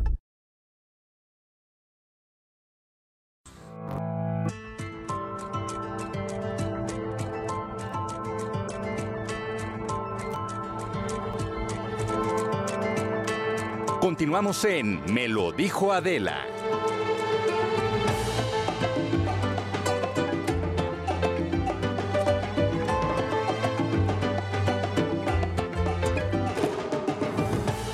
Estamos de regreso, once y media en punto. Todavía tenemos media hora para, para compartir, para dar información. Y tengo justo eh, ahora vía Zoom a Marina del Pilar Ávila. Ella es la virtual ganadora de la coalición Juntos Haremos Historia por Baja California. Me da mucho gusto saludarte. Marina, ¿cómo estás? Hola, qué gustazo saludarte, muy contenta, muy bien. Pues ya aquí con resultados muy favorecedores del PREP y por supuesto ayer también con distintas encuestas de salida que nos dan un triunfo en Baja California del carro completo. Nos llevamos los ocho distritos federales, los 17 locales, los cinco ayuntamientos y la gobernatura. Creo que de seguir las cosas así, seremos el único estado en la República en el cual pues se logra refrendar a los gobiernos de la Cuarta Transformación en Baja California y pues darle continuidad al proyecto de transformación de México y de nuestro estado. Oye, Marina, ¿el Congreso local cómo queda? ¿Cómo, cómo Eh, lo traen ahorita? Fíjate que hasta ahorita tenemos la tendencia es que ganamos los 17 distritos locales, eso son 25 diputaciones, eh, 17 de votación directa, eh, de mayoría, y las demás pues ya la representación proporcional. Hasta ahorita el segundo lugar eh, se lo lleva el PES, 20 puntos por debajo de nosotros. Mm. Eh, y pues ahí estaremos esperando los cómputos finales para saber cuál será la integración final del Congreso del Estado, en donde sin duda será de mayoría de la coalición Juntos Haremos Historia. Pues a mí me da muchísimo gusto hablar con mujeres. La verdad es que a lo largo de este programa he hablado con tres mujeres virtuales ganadoras a las gubernaturas de su estado, cosa que yo celebro muchísimo. Y creo que una de las de las de, de los estados, ¿no? eh, de los que más hemos hablado en todo este proceso electoral fue Baja California. Este, qué, opinión te merece, Marina, todo el proceso y la jornada electoral del día de ayer? Este, tus adversarios políticos, este, ¿qué opinión te merece todo esto que, que estuvo ocurriendo? Adela, mira, fue un proceso electoral, eh, una campaña eh, donde nosotros nos enfocamos a una estrategia, a cumplir con la estrategia y lo hicimos verdaderamente de manera ejemplar. Eh, creo que fue una de las mejores campañas con mayor organización, incluso te podría decir hasta de las mejores a nivel nacional. En el, pues, en el nivel de organización, en el nivel de la estrategia, no hubo distracciones en señalamientos, en ataques. Nosotros una campaña sumamente propositiva. Nuestros adversarios, bueno, pues ellos eh, estaban eh, compitiendo por un segundo lugar. Eh, nosotros, la verdad es que nos hemos mantenido al margen de cualquier tipo de señalamiento. Ayer sí decir que vivimos una jornada electoral violenta, una jornada electoral en donde hubo sucesos, incidentes que lamentamos, que reprobamos, nos rafaguearon una de las eh, oficinas que utilizamos en la campaña del 2019, pero que bueno, que tienen identificada con el equipo de una servidora y a las 6, 5 de la mañana del día de ayer, pues hubo una, pues, un intento de amenazar, de amedrentar. Eh, posteriormente se robaron varias de las urnas prioritarias de Morena, donde en anteriores elecciones hemos ganado 7 a 1 en esas casillas. Hubo también eh, quema de urnas en Tijuana y otro tipo de actos violentos en, la ciudad de Tijuana. Y por supuesto, pues condenamos este tipo de, de agresiones. Estamos eh, pues convencidos de que la autoridad hará lo correspondiente y hará las, investigaciones necesarias. Sin embargo, con todo y esto hubo una participación más elevada de la que se ha venido dando durante los últimos eh, años en Mexicali, procesos en Baja California, en los últimos procesos electorales. Hay que recordar que Baja California es una de las entidades en la República con más abstencionismo. Eh, y el, para nosotros ese era el principal enemigo a vencer. Tuvimos una participación mayor, incluso todavía estamos esperando ya los últimos números para poder hablar de que es una de las eh, jornadas electorales con la mayor participación, que sigue siendo poca, estamos hablando de eh, alrededor de un 37-38% de la participación. Lamentablemente necesitamos seguir trabajando en que la ciudadanía salga a votar, pero para hacer una elección intermedia, pues, eh, y donde además tenemos pues el tema del COVID, la ciudadanía eh, participó en las urnas. Oye, Marina, eh, alguna vez en, durante el proceso electoral también conversé con Jorge Ojeda. Jorge era el candidato de Fuerza por México. Finalmente declinó a tu favor. ¿Lo vas a incluir en, tu grupo de trabajo? ¿Va, a ser parte de, de tu gabinete? Jorge Ojeda se suma, se sumó al, proyecto de gobierno de la Cuarta Transformación. Él reconoció que a pesar de que había hecho un buen trabajo como candidato, los números no le daban y decidió sumarse pues, a la única opción que representa la transformación para Baja California. Y sin duda, si encontramos coincidencias, creo que Jorge cuenta con un perfil eh, óptimo, adecuado para brindarle a Baja California, pues eh, desarrollo a nuestro estado, bienestar a nuestro estado. Entonces, en este momento, Adela, no hemos todavía eh, visualizado cada una de las áreas del gobierno. Creo que primero era justamente ganar la elección. Ahora pues viene un proceso de transición en donde estaremos evaluando distintos perfiles y sin duda el perfil de Jorge Ojeda pues es un perfil que, que, construye a favor de la cuarta transformación en donde hemos encontrado coincidencias para el desarrollo de Baja California. Pues es un médico con mucho prestigio, ¿no? Y muy querido en el Estado, entiendo. Es empresario, porque es, empresario, se ha dedicado al tema hotelero, mm. eh, turístico, este, y sí, sí, pues ha generado, viene él de, la cultura del esfuerzo, en base a mucho esfuerzo, pues ha ido generando su patrimonio y, y también una empresa con responsabilidad social, que es de las cosas que que coincidimos él y yo y por lo cual durante el proceso de la campaña encontramos estas coincidencias y él pues reconoció que los números no favorecían y decidió sumarse al proyecto de una servidora. Y aquí en este proyecto es un proyecto en el cual buscamos lograr esa transformación que merece México, que merece Baja California, por la cual han votado y han creído millones de mexicanos a nivel nacional. Y aquí en Baja California, Adela, pues lo hicimos en el 2018, lo refrendamos en el 19 y hoy nuevamente, pues los baja californianos nos brindan su confianza no tenemos derecho a fallarles. Muy bien, Marina, pues te agradezco mucho, te felicito mucho y espero que estemos en contacto. Muchas gracias. Te mando un abrazo, gracias. Igualmente. Por todo. Al contrario, al contrario, Marina del Pilar, virtual ganadora a la gubernatura de Baja California. Y ahora tengo en la línea telefónica a Ricardo Gallardo. Ricardo Gallardo es el candidato a la gubernatura de San Luis Potosí eh, por la coalición juntos haremos historia. Eh, ¿Cómo estás, Ricardo? ¿Cómo estás? Buen día. Buenos días, Adela. Muy contentos ya después de esta gran fiesta de la democracia, Adela. Oye, este, estábamos revisando el PREP hace un rato. En el estado va menos del 50% de los votos eh, computados por el PREP, ¿no? Pero te dan, te dan una, una ventaja en este momento. Mira, va, va el 56, va el 55%. 55%. Va el 55%, pero te voy a platicar algo que está muy interesante, Adela. Nuestra casa de campaña ya terminó de computar. Eh, te podría decir que estamos al 95, por no decirte que ya estamos al 100% de las actas ya computadas con nuestras actas. Y bueno, ya, ya el margen se abrió, ya vamos ocho puntos arriba, Adela.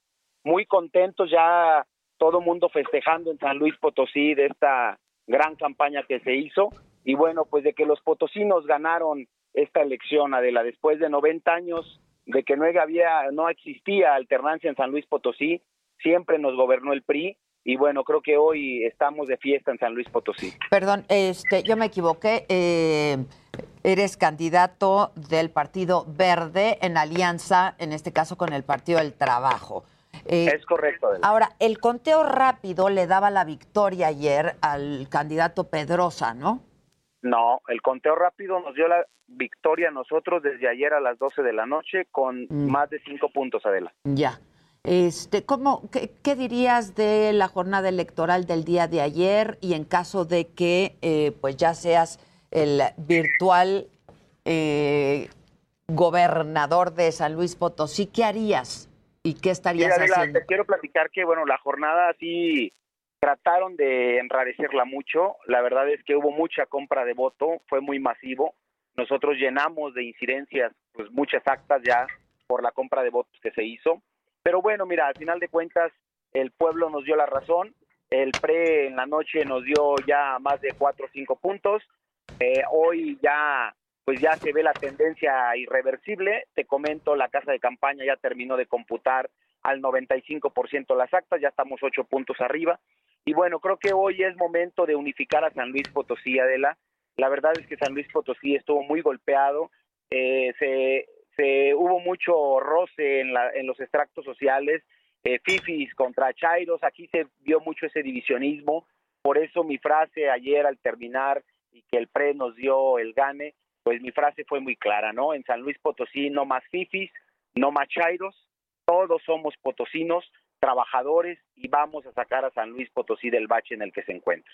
Oye, Ricardo, eh, durante el, todo el proceso electoral hubo eh, pues algunos señalamientos en tu contra, eh, sobre todo cuestionamientos a ciertos negocios tuyos. ¿Crees que hay alguna investigación en ese sentido?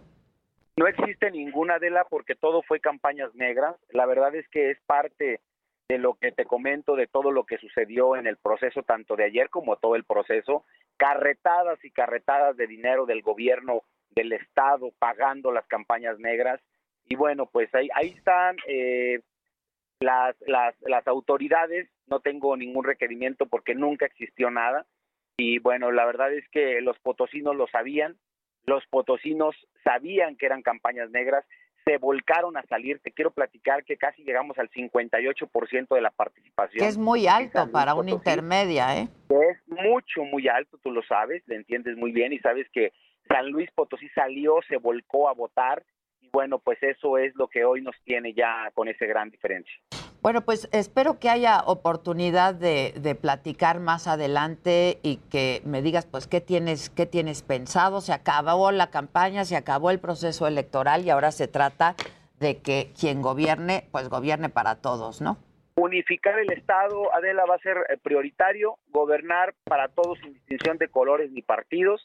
Y como te comenté hace un momento, Adela, no más fifís, no más chairos, todos potosinos trabajadores.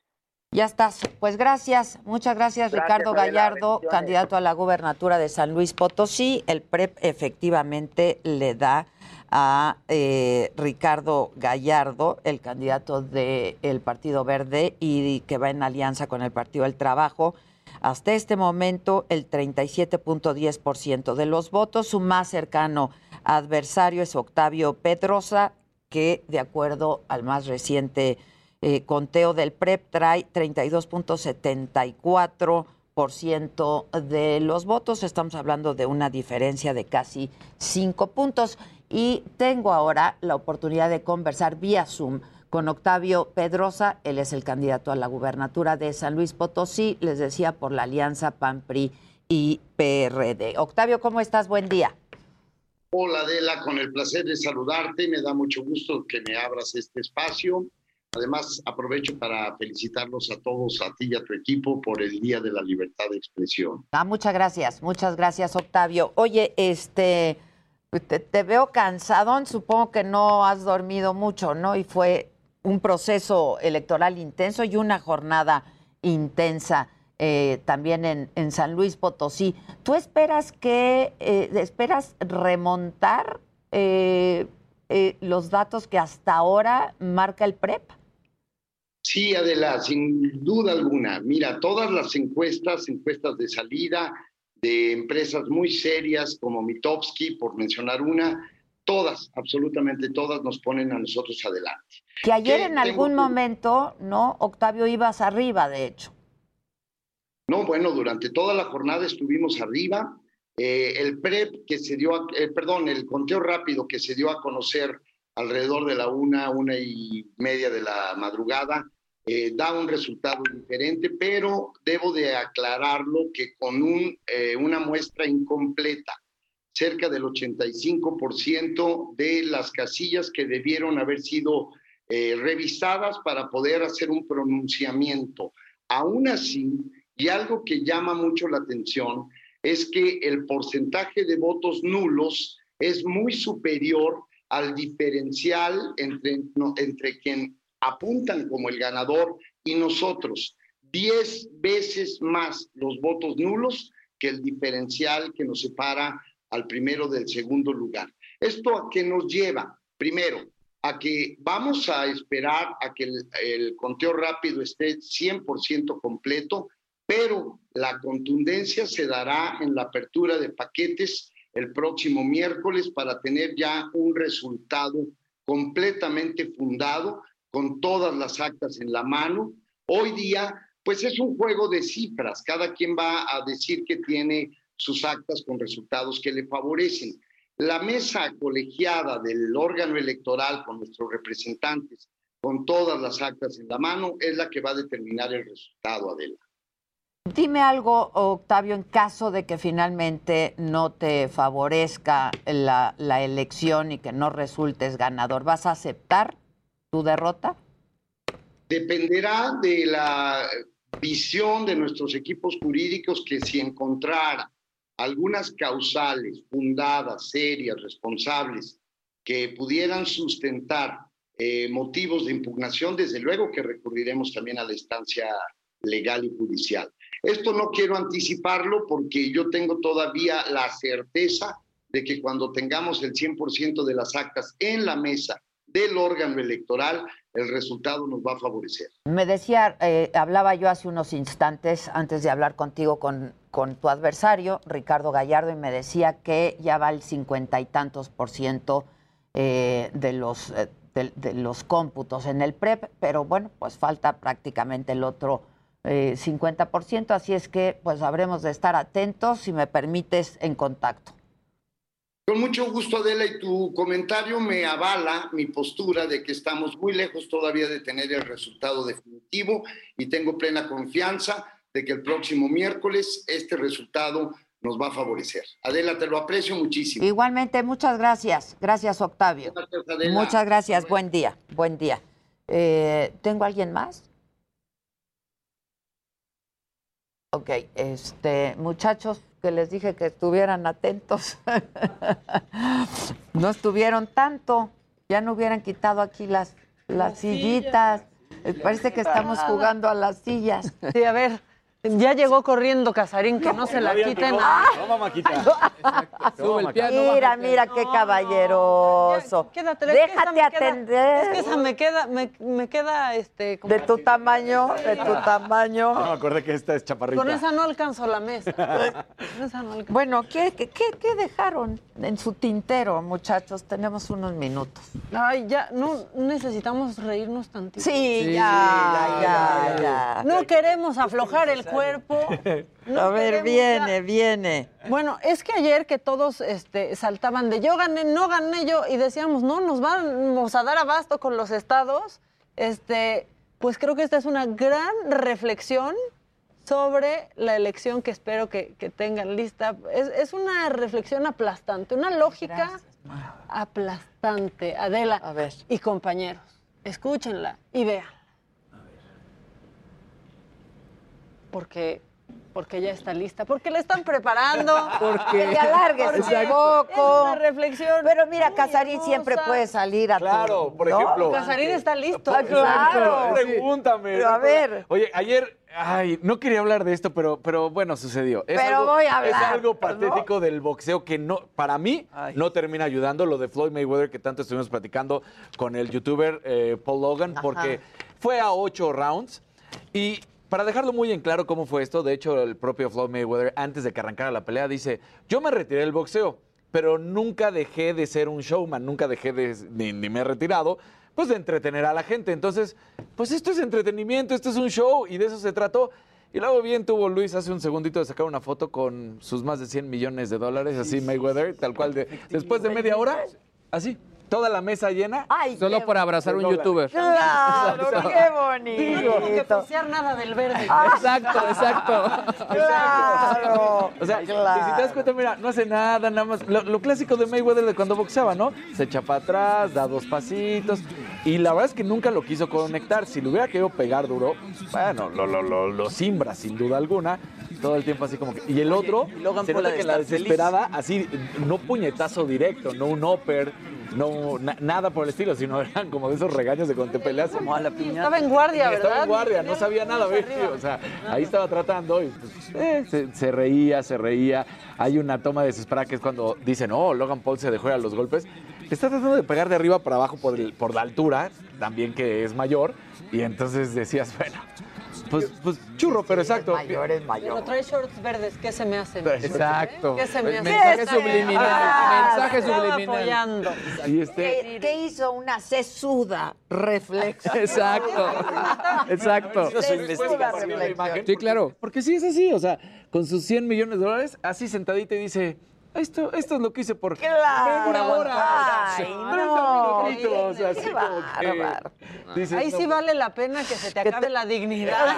Y todo, Claro. y Y lo todo. mismo, mucha gente empezó a decir, es que este cuate, eh, o Paul, por pararse ahí y haber aguantado esos, se llevó 20 millones de dólares. El, el, Solo, sí, solo él. oye, también. 20 millones- el youtuber se llevó 20 millones de dólares por estar ahí. Y también que no lo haya no trae noqueado. shorts verdes. Exacto. No ha perdido follow. O sea, Ah. Imagínate. O sea, lo único que tuvo que hacer es jugar y este y hacer que pues, Mayweather se divirtiera un rato y 20 millones de dólares. Y aparte es Mira, buenísimo así para se su ven. carrera. que Así- no Así están. No, Esos son los 100, esos son los 100 millones de 100 dólares. millones de dólares. Uy, qué juntos. bonito. Qué. Qué bonito. Exacto. Qué bonito. Directo en mi pobreza, ¿eh? Sí, ¿No ven que dejé ir un Es negocio un hace dos golpe muy fuerte, hablando de golpes. Un golpe fuerte. Qué bárbaro, Sí. qué foto. Compártela, Luisito. para Ya, ya la puse en el chat. Ya la mandé al chat, exactamente. O sea, que la suban para que vean cómo se ve. Y, y mientras se lo platicamos a la gente, él está sentado en una mesa, así como esta, pero está retacado de dinero. Y él así se- Cada 100 millones de dólares, uno por uno por Exacto. uno, ahí los fajos, para quien nos escucha por la radio. Bueno, creo que ya tenemos mi reflexión del Viene, INE. viene, Ya porque ya me... Ahí está la Ahí está. Mira, Qué a gusto. miren. Es una mesa muy, muy larga, como de comedor para dos personas. Como toda esta. Toda Exacto. llena de de billetes. Llena de billetes. Hijos. Híjole, 100 millones de dólares. ¿De qué denominación? Sí, exacto, de exacto, de exacto. Sí, sí, eran de, ¿De ah, qué que era dolarcito, ¿eh? De? Qué bárbaro. ¿Qué Ya tenemos Bueno, ya- este video, pero sí es el video, ¿verdad? Échenlo, La porque pues sí. Y la que pierde, pierde. Ah, no, bueno.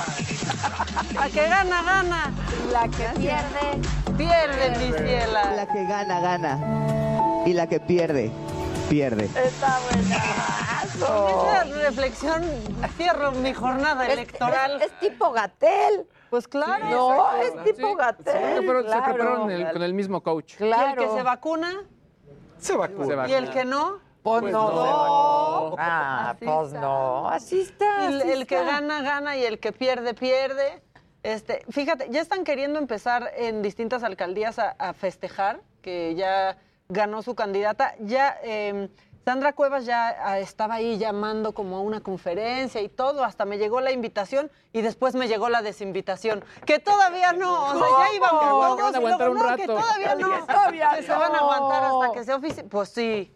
Pues, Pues sí, aguántense, Claro, tengan claro. paciencia. Esperen. Tengan Ya paciencia. tenían cartel y todo, pero, pero que siempre. Pero que, que aguantes, que aguantes. todavía no, todavía ¿Alguien más? ¿Con algo más?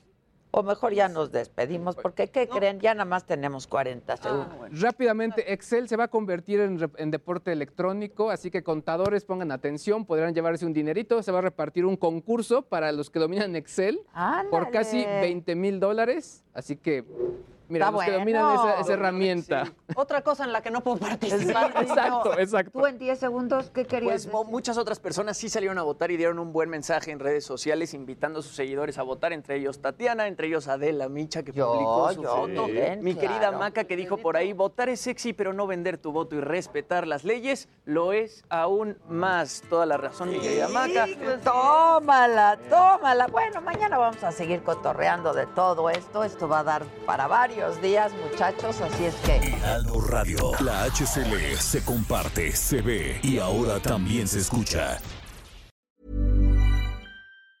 Hey, it's Danny Pellegrino from Everything Iconic.